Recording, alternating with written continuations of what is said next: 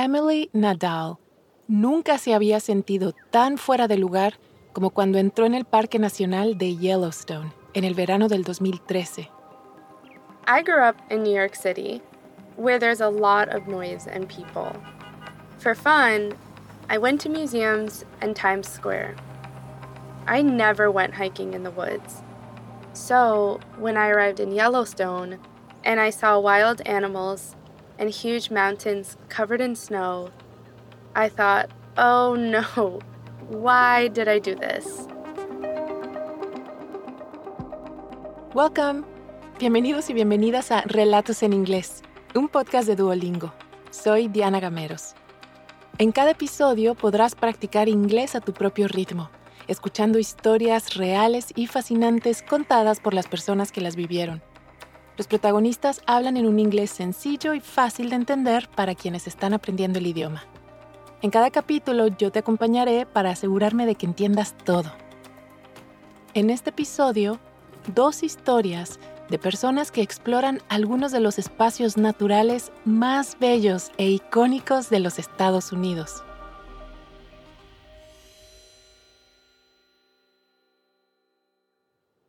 Durante aquel verano del 2013, Emily tuvo la oportunidad de vivir y trabajar en Yellowstone, el primer parque nacional que se creó en los Estados Unidos. Se encuentra en el noroeste del país y se extiende por los estados de Montana, Wyoming y Idaho. Es famoso por sus aguas termales y géiseres.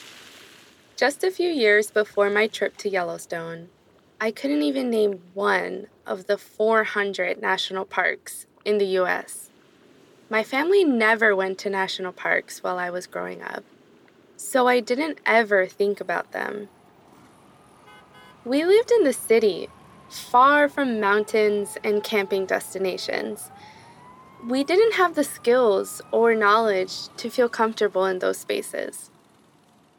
Pero en su segundo año en la universidad, Emily se enteró de una pasantía en el Servicio de Parques Nacionales, la agencia federal que gestiona los parques.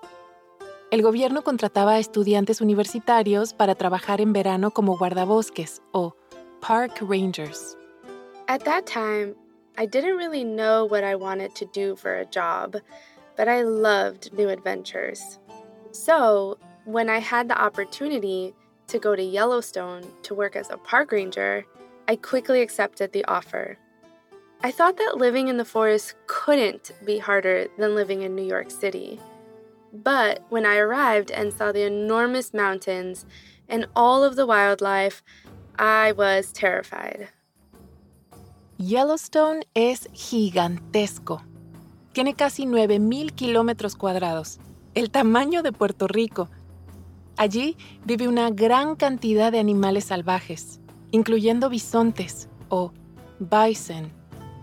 On my first day of work, I looked out of the window of my bedroom and I saw a small group of bison in the parking lot outside. It was the first time that I saw large wildlife in a place that wasn't a zoo, so I felt intimidated by the big animals. Los bisontes no suelen ser agresivos, a menos que se sientan amenazados, pero su tamaño los hace peligrosos. Si los provocan, pueden matar fácilmente a una persona. The bison were so much bigger than the cars in the parking lot. It was spring, and the mother bison had their babies with them. It was way too dangerous for me to leave the building and be near them, so I was stuck in my room. Los bisontes finalmente se fueron y Emily pudo salir de su habitación. Pero no es que fuera un comienzo muy prometedor. Y todavía fue peor cuando Emily se enteró de que una parte de su trabajo en el parque sería advertir a los visitantes sobre los animales salvajes y asegurarse de que no se metieran en problemas con ellos. I quickly learned that many visitors to Yellowstone were not afraid of the wildlife. A big part of my job was to tell people not to get close to the animals or try to feed or touch them. It's very easy to get hurt. Emily también se dedicaba a otras tareas, como mantener los senderos o trails, incluidos los más remotos. We spent a lot of time in remote sections of the park where visitors usually didn't go. We installed boxes near places where people camped to keep food away from bears. We also maintained the trails. I didn't have any experience doing that kind of work, and it was really difficult. Hubo muchas veces durante la pasantía de Emily en las que se planteó dejar el trabajo en el parque y volver a casa, hasta que le asignaron una tarea que le haría cambiar de opinión. Sus jefes le encargaron construir una cerca, o fence. For one of our projects, we cut down trees to build a fence. The fence was at the top of a tall cliff, above a place where visitors liked to swim. It was in an area of Yellowstone where people sometimes saw wolves.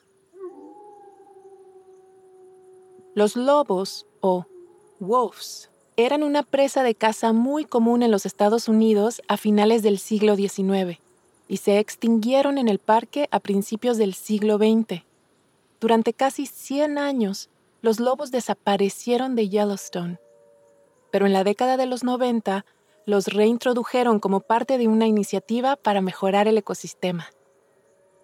It's still very, very unusual to see wolves in Yellowstone.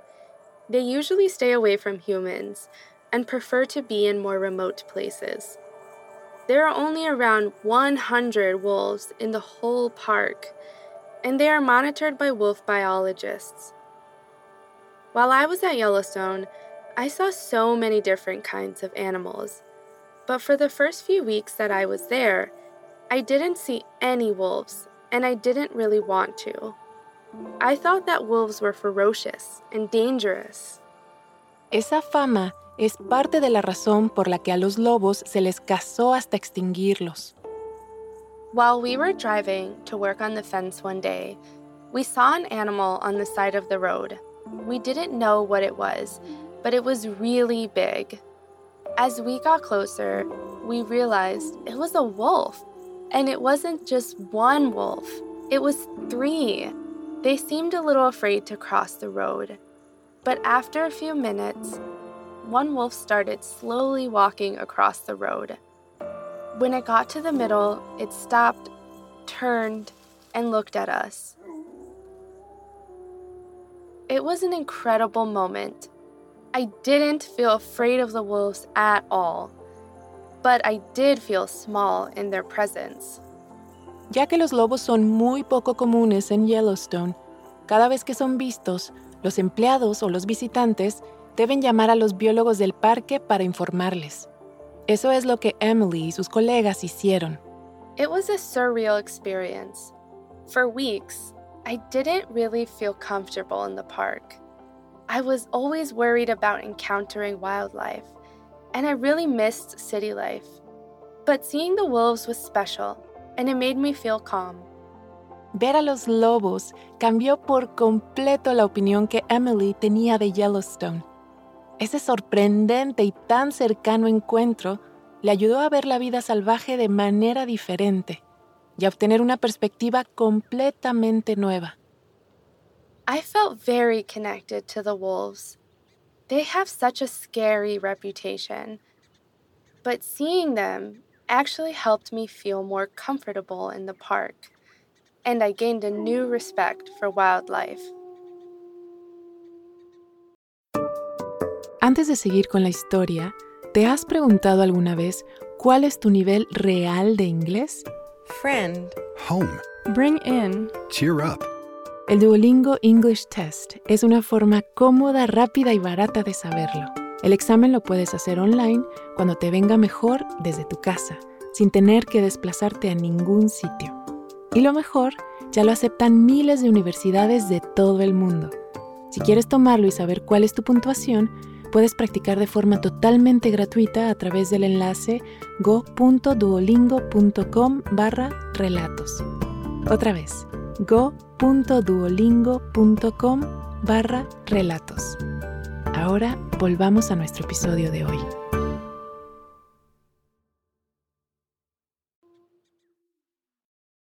A Emily, encontrarse a aquellos lobos la hizo sentirse más a gusto en la naturaleza.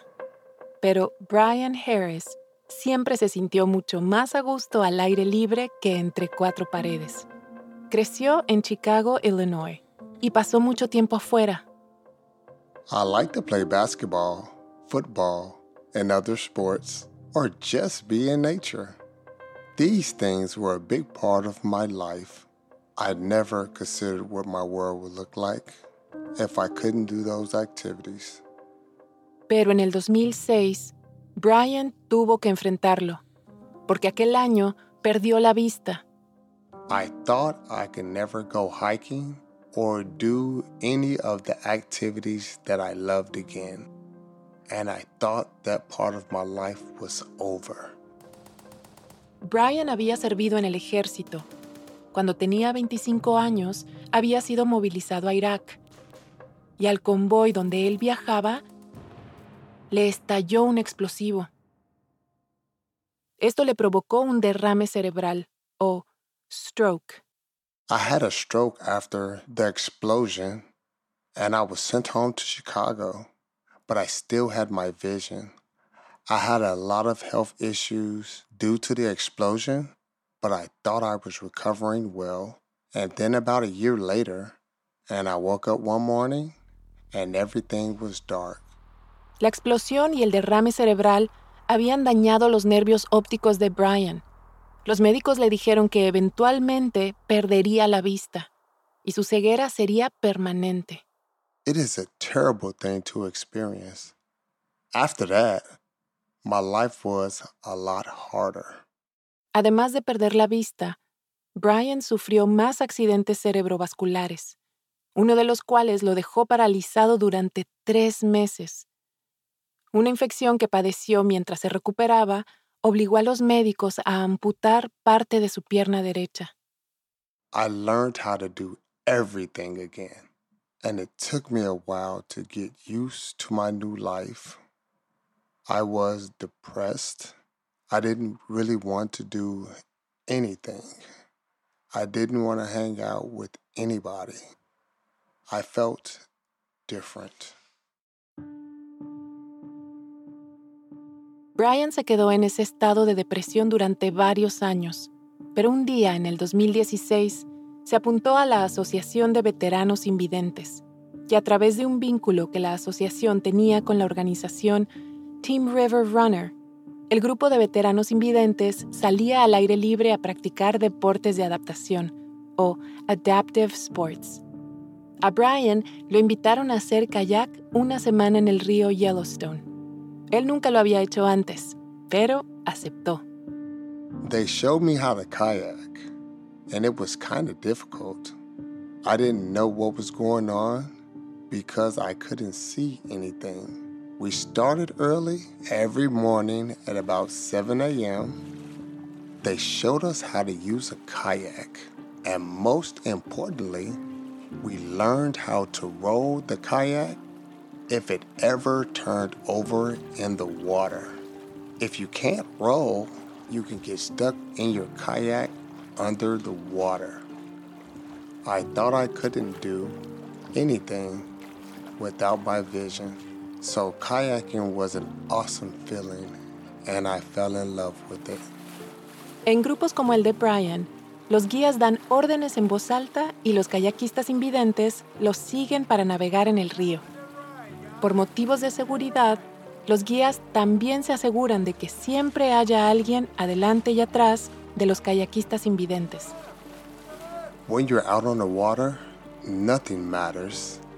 If you have any troubles or doubts, or if you're worried about anything, you feel calm on the water.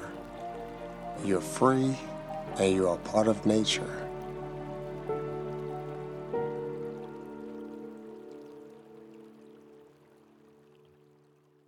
Después del primer viaje en kayak de Brian, el mismo grupo lo invitó a participar en otro viaje, este de dos semanas, en el famoso Gran Cañón. El plan era recorrer 360 kilómetros durante 14 días. I didn't know much about the Grand Canyon before the trip, but I saw pictures of it before I lost my vision. So I had an idea of what it looked like. And I also knew that the Colorado River, which goes through the Grand Canyon, was big, but I wasn't very familiar with the park. Hacer kayak por el Gran Cañón es un esfuerzo muy grande, para los que ven y para los que no. El río es caudaloso y está lleno de rápidos. Brian tendría que entrenar durante un año completo antes de ponerse a prueba. In the beginning, I wasn't sure about kayaking through the Grand Canyon. I needed to do some research first. And my family thought I was crazy. I had a great team to help me during the trip. They made me feel confident, and with their help, I thought I'm ready to do it. Para prepararse, Brian y los otros cuatro kayakistas invidentes que irían con él se entrenaron en otros rápidos y practicaron con sus guías. We were going to be out in nature for two weeks with no hotels, restaurants, or bathrooms. We had to carry everything with us on the trip, including our tents and all of our food. I have never spent that much time in nature before I lost my vision, so I couldn't believe that I was doing it after I lost my vision. El viaje comenzó una mañana de septiembre del 2018. Después de toda la preparación y el entrenamiento, entraron en el río. El primer día fue fácil. Como no había mucha corriente, Brian no estaba preocupado. Pero luego, en el segundo día, alcanzaron su primer rápido. I was kind of nervous when I heard that first rapid. Our guide said we were about to kayak through it. He told us to stay calm and relax. And remember everything we learned in our training. That was the only thing that was in my mind. So I stayed calm and I went through the rapid. Después de que Brian logró navegar ese primer rápido sin incidentes, se fue sintiendo más seguro. Pero hubo un día en el que el equipo tuvo que remar por un tramo del río conocido como Lava Falls. Los rápidos de los ríos se clasifican en una escala del 1 al 10, y el número 10 es el más duro. Lava Falls es un 10. Water is very dangerous. You don't understand the intensity of water until you're actually in it. When I went through Lava Falls, a wave in my kayak in it turned over. I was able to get back up, but then another wave hit and the kayak turned over again. The river was so strong. I was under the water for about 20 seconds while I tried to row my kayak. My guide was eventually able to help me, and I rolled back up. Momentos como aquel, cuando casi se ahoga, hicieron que Brian realmente apreciara su propia fortaleza y capacidad de resistencia, y no poder ver lo que le rodeaba le reforzó los otros sentidos. I remember hearing fish in the water. We got to taste salt from a rock wall. Our guides explained how the colors of the water changed in different parts of the river, from clear blue to green to brown. We hiked to a waterfall, and I stood under it as the water fell. It was much colder than the water from the river. Being away from everything that was human was a whole new experience for me, and I learned how to respect it. Después de 12 días, terminaron aquel recorrido por uno de los ríos más feroces de América. Hubo momentos aterradores, pero lo lograron. The trip changed me because after I finished it, I knew that I could almost do anything. I learned that my disability couldn't stop me from doing anything that I wanted to do. And that was the feeling that I got from the Grand Canyon. Han pasado tres años desde el viaje de Brian al Gran Cañón. Mientras participa en otros deportes extremos, trabaja para enseñar a los niños invidentes y a sus familias a disfrutar del kayak. It inspired me to work with children who were born with disabilities. Although I wasn't born with my disability, I understand the difficulties that they have, and it's an amazing experience to teach them that they can do so many things in life. They just have to do them a little bit differently. Brian Harris es el director de Distrito 2 de la Asociación de Veteranos Invidentes y vive en Chicago, Illinois. Este episodio fue producido por Emily Nadal, nuestra primera narradora. Después de varios veranos más trabajando en parques nacionales, se convirtió en periodista y volvió a su ciudad natal, Nueva York. Gracias por haber escuchado Relatos en Inglés.